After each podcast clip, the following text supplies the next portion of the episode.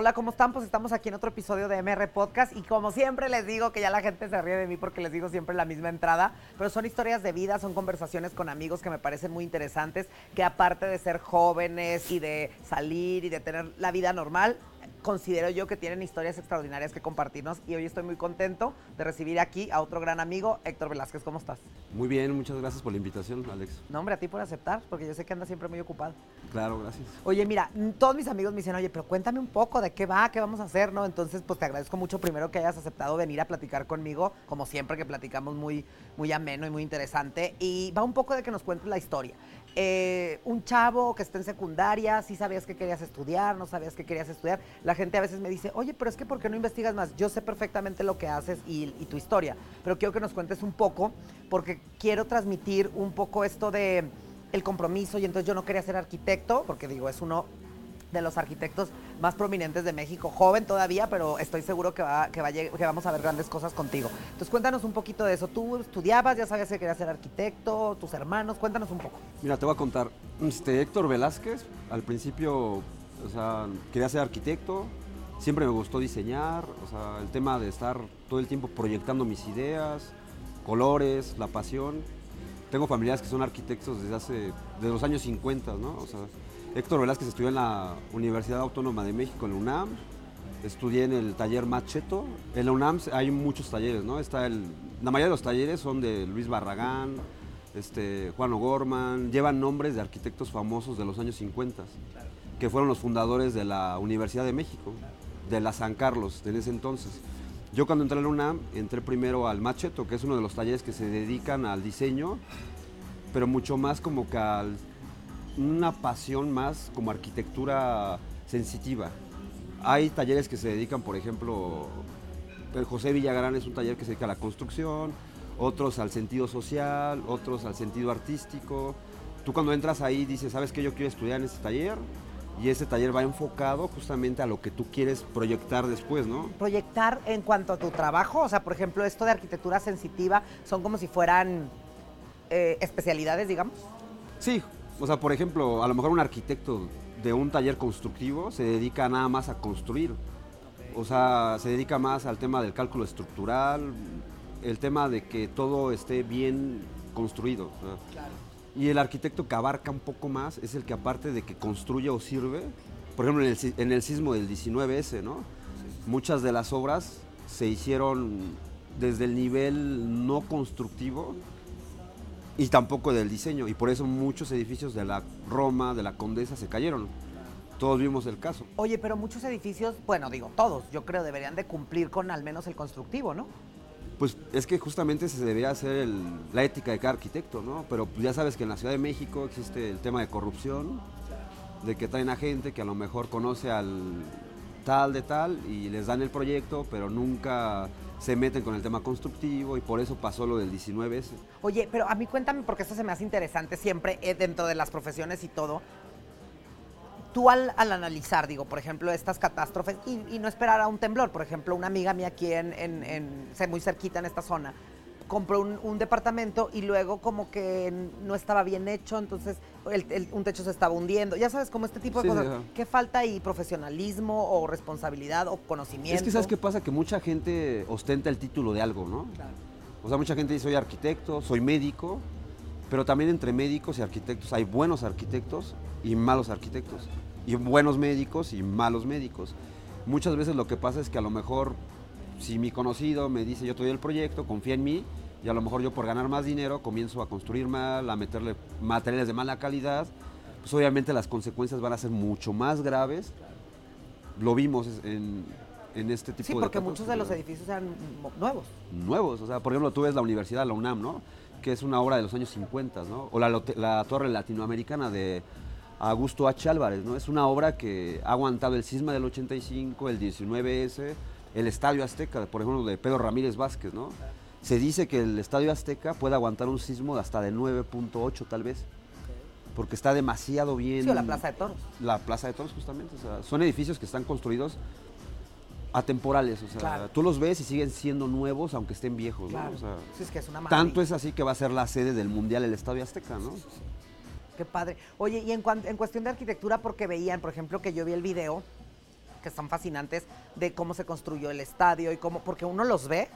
eh, vi el video del estadio que luego, y la Plaza de Toros creo que pasó lo mismo, que luego ponían costales, ya, ya hechas las gradas, costales de, de arena, como simulando a las personas para ver si aguantaba el peso. O sea, obviamente todo eso se tiene que calcular, ¿no? Sí, de hecho en la Facultad de Arquitectura, te, bueno, ahí donde yo estudié, te hacían, eh, hay una materia que se llama estructuras.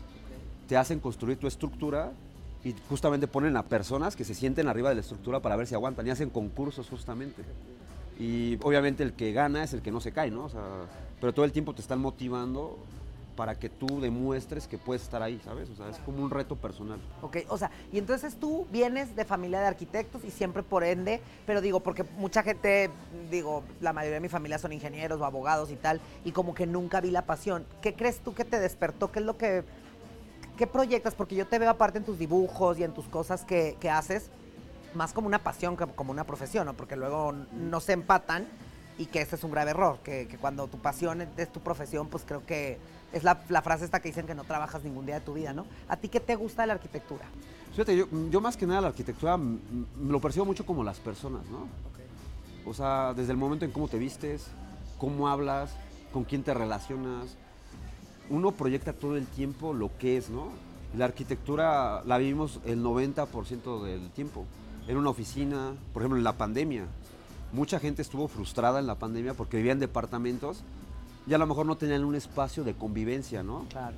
Por ejemplo, el tema de los rooftop empezó a jalar mucho porque la gente se sentía encerrada, hubo muchos temas con depresiones, sentirte triste, peleas entre parejas, ¿no? Porque el espacio, Divorcios, claro. el espacio te, te hace que o estés feliz o estés triste, ¿no? O sea, y cada espacio va diseñado conforme a, a quién es, ¿no? O sea, por ejemplo, yo te veo a ti, ¿no, Alex? O sea, yo no, yo no diseñaría a lo mejor para otra persona lo que voy a diseñar para ti. Porque tú tienes un estilo de vida, cómo te vistes, cómo proyectas esta seguridad.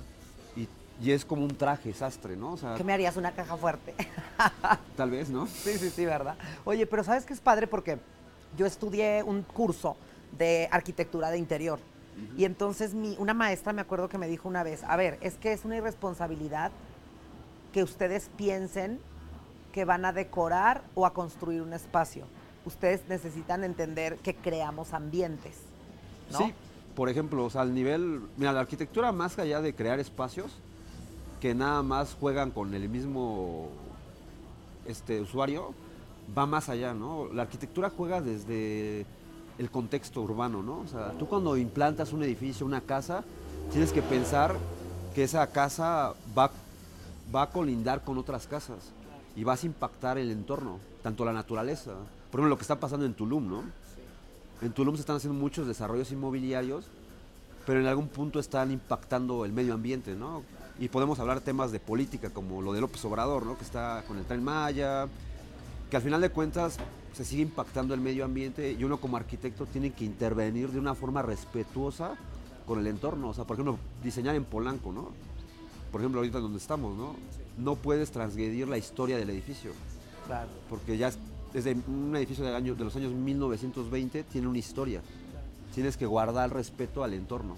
Claro, eso es padre. Oye, pero fíjate que ahí, eh, digo, luego la política y las profesiones y todo se juntan, porque estaba platicando ayer con un amigo que me decía, si, es, si otro país, por no mencionar ninguno, fuera dueño de esta tierra y de esto que hacemos, la zona de Tabasco, Tlaxcala, eh, Quintana Roo, Yucatán, toda esta área protegida, Oaxaca mismo, que están interviniendo, pues tú sabes que sería una explotación de recurso, respetando un poco también la, la- la naturaleza, pero me refiero, sí se puede compaginar, porque yo, por ejemplo, en, en algún estado, no para no decir nombres, son demasiado arraigados, demasiado tradicionalistas, demasiado cerrados y demasiado pobres. Entonces, se puede hacer de una manera equilibrada un progreso. Digo, me parece pa- padrísima la, la idea del tren Maya, quitando el tema político. Me encanta que esté conectada esa zona del país, que haya turismo, que haya, eh, que mucha gente lo conozca, que se generen empleos. Esa idea me encanta, ya sabes. Sí, sí. Como veo la Sierra Tarahumara y la veo desaprovechada y como muchas cosas en México y otras que vemos que están muy aprovechadas. Pero entonces tú como arquitecto, si te dijeran, a ver, ven, vamos a construir el tren Maya, ¿qué, o sea, no me gusta tocar temas que suenen como a política. Es- esto es como si estuviéramos platicando en tu casa. ¿Tú cómo lo harías? O sea, si hay necesidad de alguna devastación forestal o se hace equilibrada o el costo-beneficio, ya sabes, Es como que, por ¿sabes qué pasa muchas veces? Que a veces este, somos una sociedad a veces hipócrita, ¿no? Sí, muy. A veces nos gusta el progreso, redes sociales, ¿no? Facebook, Instagram, ¿no? YouTube, ¿no? O sea, son cosas... Bueno, vamos a decir son, porque ni tú ni yo somos. Bueno, ok. Pero ¿sabes qué pasa? Que a veces también este, uno tiene que empezar a entender que estás evolucionando, ¿no? Y en esa evolución tienes que respetar lo que ya está, ¿no? Siempre tienes que estar aportando algo más, ¿no? Yo como arquitecto, por ejemplo, igual como el tema que lo voy a tocar apenas, ¿no? El del aeropuerto, ¿no? Que también fueron, o sea, en la Ciudad de México ha habido dos temas muy fuertes de debate, que es el aeropuerto de la Ciudad de México y lo que viene siendo el Tren Maya, ¿no? Han sido debates con arquitectos muy famosos, de Alberto Calach, Javier Sordo Madaleno, por ejemplo, o sea, o el mismo arquitecto que diseñó el aeropuerto ahorita que está en función, ¿no? O sea, al final de cuentas yo creo que como arquitecto tú tienes que hacer, utilizar todo tu conocimiento para no afectar la zona, Claro. porque sí se puede, Claro. con los materiales. Eso es lo que yo te quería decir. A lo mejor el tren Maya debería de ser mucho más cara una infraestructura para que salve más parte de la ecología, ¿no? Es que a veces, muchas veces no importa tanto el costo con el gusto, ¿sabes? Claro. O sea, por ejemplo, a mí yo he tenido clientes que de repente llegan y me dicen, yo quiero hacer una casa increíble porque la vi en una revista y quiero tener la casa del año, ¿no? Y yo les digo, es que la casa del año no es por los materiales, es por el gusto que tú tienes, por lo que quieres diseñar, ¿no? O sea, y tú utilizas, tengo clientes muy importantes, por ejemplo, aquí en Rubén Darío, ¿no? A lo mejor departamentos de 120 millones de pesos, que no cualquiera los va a pagar. Pero a lo mejor gente que no tiene tanto dinero, pero dice, tengo ganas de hacer mi casa, ¿no? De interés social, ¿no? Es donde viene la habilidad del arquitecto, de yo te voy a ayudar a que tu casa quede bien y que eh, te sientas orgulloso de lo que estás haciendo. Eso está padrísimo, ¿no? Sí, porque muchas veces decían que el enemigo de la creatividad es el buen gusto. Entonces, pues algo de buen gusto, de una, de una mm, arquitectura constructiva bien desarrollada, pues siempre va a ser muy buena, ¿no? No porque llegues y esté la piedra de no sé dónde y el mueble de no sé cuál, es la mejor casa de... de- Sí, hay materiales que son como el tabique, ¿no? El tabique es un material que mucha gente no le gusta, ¿no? Porque piensan en pobreza, ¿no? Yo tuve, tuve un maestro que se llama Carlos Mijares Bracho, muy famoso, beca Cemex, de los mejores arquitectos de México. Fue mi maestro y él hablaba mucho de la arquitectura, pero como poesía, ¿sabes? La arquitectura que se acerca más a ti como humano, que te aporta, que convive con la gente y es amable. Un espacio público, un espacio como la mexicana, por ejemplo, Claro. ¿no? Que a lo mejor dices, tengo ganas de tomar un café, hay un restaurante, pero estoy en un espacio público, hacer ciudad, ¿no? O sea, que la gente se siente identificado con su barrio, con su sitio, con su lugar, ¿no? O sea, eh, eh, yo creo que como arquitecto podemos aportar demasiadas cosas que a lo mejor a veces la gente no las ve, pero las percibe. Porque a lo mejor yo te digo, ¿a ti te gusta ir a San Miguel de Allende? Sí, más o menos. Bueno, hay gente que le encanta porque es un pueblo, porque te Oye, y aparte me da mucha risa eso porque vive la gente aquí, pues como vive mucha de la gente, y luego vas a San Miguel y se fascina, ya sabes. Entonces digo, el estar ahí sentadito en un café, en un... Te conecta como ser humano. Eso te hace ver que lo más simple es lo más bonito, ya sabes. Exacto. Yo, yo creo que la, la belleza, mira, la arquitectura es como los humanos, ¿no? Yo siempre... Hay un arquitecto muy famoso que se llama Agustín Hernández, ¿no? Tiene 90 años, de los, para mí es el mejor arquitecto ahorita de México, vivo. Y Agustín Hernández hablaba justamente de eso. Decía mucho que nosotros somos, las personas, somos como arquitectos, como arquitectura, ¿no? Hay gente que envejece con dignidad y hay gente que no envejece con dignidad. Los edificios es lo mismo. Tú ves un edificio a lo mejor de Santa Fe, ¿no? Nuevo, aparentemente se ve bellísimo, ¿no? Como las personas. Hay gente que tú las ves y dices, Espectacular. qué mujer tan guapa, por ejemplo, Claro. ¿no? O qué hombre tan guapo, ¿no? Claro. Cuando hablas con esa persona, te das cuenta que no te aporta más que la belleza física. Claro. Y la arquitectura es lo mismo. La arquitectura, tú ves a lo mejor un edificio de Santa Fe increíble, ¿no? Que dices, yo pago la renta, yo compro el departamento, pero cuando lo vives es frío, no tiene alma. Y, aparte es eh, que no es funcional y bueno, muchas cosas. Exactamente. Ah, so- la arquitectura son como las personas. Y en cambio vas a Santa María la Ribera y te fascinas de cada rincón, ¿no? Sí, y va, va un poquito con la, con la personalidad de cada quien, ¿no? A lo mejor por eso te pregunté lo de San Miguel, ¿no? A lo mejor tú me dices, a mí me encanta San Miguel porque me siento en un pueblo, me siento humano, puedo tomar un café, puedo ver la plaza, incluso en los pueblos antes hacía mucho que se salía la gente a ligar el- a las plazas, ¿no? Claro. Que se arreglaban, se Sí, ponían te, su te- mejor te ropa. regre- te regresa eso, claro. Exacto. Y mira, a mí me da risa porque a mí yo soy, yo digo que soy, como, como dicen, como, no me acuerdo, pero como de ciudad. A mí me gusta por mi personalidad el ruido y la gente y que siempre haya lugares abiertos y en fin. Pero eh, cuando vas a San Miguel, eh, te conectas con algo muy diferente, ya sabes, que si bien no podría ser mi cotidiano, ¿no? Como muchos amigos míos, grandes amigos que, que han decidido irse a vivir para allá, porque están tranquilos, porque caminas, porque haces muchas... Digo, yo en esta ciudad, tú que me conoces, yo que yo camino, yo disfruto y yo tal. Disfruto más por mi trabajo en este momento y mi personalidad de una ciudad como esta, ¿no? O sea, entre, dicen que entre más coches y más ruido haya, yo soy más feliz.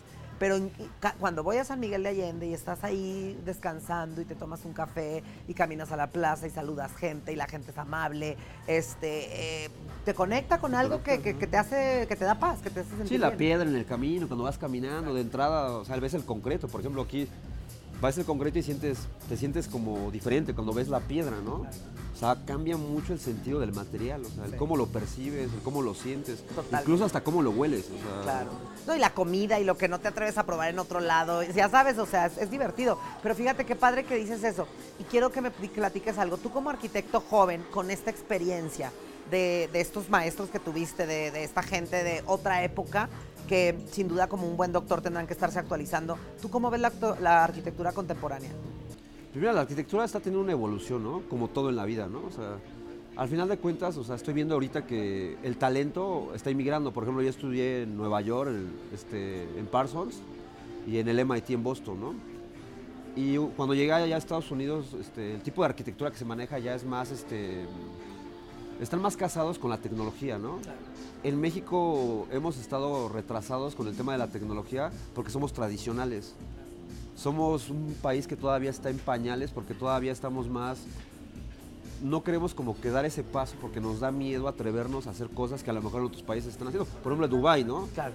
que están haciendo edificios inteligentes, que la gente está apostando por que se vincule la tecnología con la arquitectura. Y al final de cuentas es una evolución que se va a tener que dar y se va a tener que dar poco a poco, pero siempre con- de forma respetuosa siempre. Sí, pero aparte yo creo que toda la evolución, todos los cambios van de acuerdo como a la mente de, de la gente, ¿no? Porque pues no podemos ser, por ejemplo, yo veo videos de, eh, no sé, Emiratos o en Shanghái o en Nueva York que hacen edificios brutales que representan mucho la personalidad, yo creo que del, del- de la gente, ¿no? Entonces yo no me imagino en México un edificio de esos porque para empezar todo es un problema aquí, ¿no? Porque para construir algo tienen que derrumbar otra cosa y luego la gente le tiene mucho miedo al éxito más que al fracaso, ¿no? Que nos, que nos salga bien nos da miedo porque... Sí, y aparte tú tocas un tema muy importante, ¿no? El mexicano... Tengo amigos muy exitosos que admiro demasiado, pero tienen un tema mucho con el éxito. A la gente no le gusta el éxito de los demás, el mexicano, ¿no? Es mucho como de... Creo que lo hemos escuchado, Octavio Paz hablaba mucho del mexicano, ¿no? Lo criticaba. Hablaba de que si ven que, le va, que te va bien, es como de, pero ¿por qué a él y por qué a mí no? ¿no? Y eso, y esperemos ver pronto el- reflejado en el tema de la arquitectura, pues esta evolución de la, de la, de la, no la cultura, porque digo que es, es lo malo, que no para quitar una cosa, no para poner una cosa hay que quitar otra, y creo que México es uno, es más, puedo decirte que el más eh, de, de los países con que debemos de cuidar nuestros, nuestros temas familiares, nuestros valores, claro, claro. eso está padrísimo, pero poderlo llevar con eso a otro lugar como, no sé, en las familias eh, mexicanas, que es muy tradicional, muy tal, sin embargo, salen de ahí talentos y surgen y hacen cosas muy innovadoras, sin perder obviamente todo lo que, La lo que somos, ¿no? Eso está, eso está padrísimo. Pues me da mucho gusto que hayas tenido el tiempo de compartirnos esto y que a los chavos que están ahorita en, eh, encaminados a lo que tú haces y a tu carrera, pues puedan escuchar un poquito que no se pelea la idea de, de, pues, de cuidar el entorno, de, de tener valores y de proyectar eso con tus diseños y tu construcción. Muchísimas gracias. No, a ti, Alejandro. Oye, y luego después si nos, nos mandan ahí algunos comentarios o algunas este, sugerencias, te las vamos a hacer llegar para... Porque vamos muy enfocados no a lo que hay que arreglar, sino a lo que ya no hay que repetir, ¿ya sabes? Sí, sí. vamos más enfocados a los chavos, que un chavo ahorita esté dibujando y diga, oye, mira qué interesante, este... Ver también un poquito del compromiso profesional, no nada más de me encanta y voy a hacer este edificio, sino todo lo que, lo que hay que cuidar y representa pues para que sea un, un edificio que al final de cuentas pues sea un orgullo para, para el lugar donde se construye, ¿no? Una casa, lo que Sí, claro. bueno, pues muchísimas gracias y esperamos No, a tenerte pronto en otra. Luego ahí nos vas platicando que veo que tienes proyectos muy interesantes Este, luego nos vas Sí, te tengo un que poquito invitar de- para que conozcas. Luego ahí les vamos a platicar de cuáles son, ¿no? Claro. Muchísimas gracias. Gracias. Bueno, pues espero que les haya gustado mucho y nos vemos en la próxima. Muchas gracias.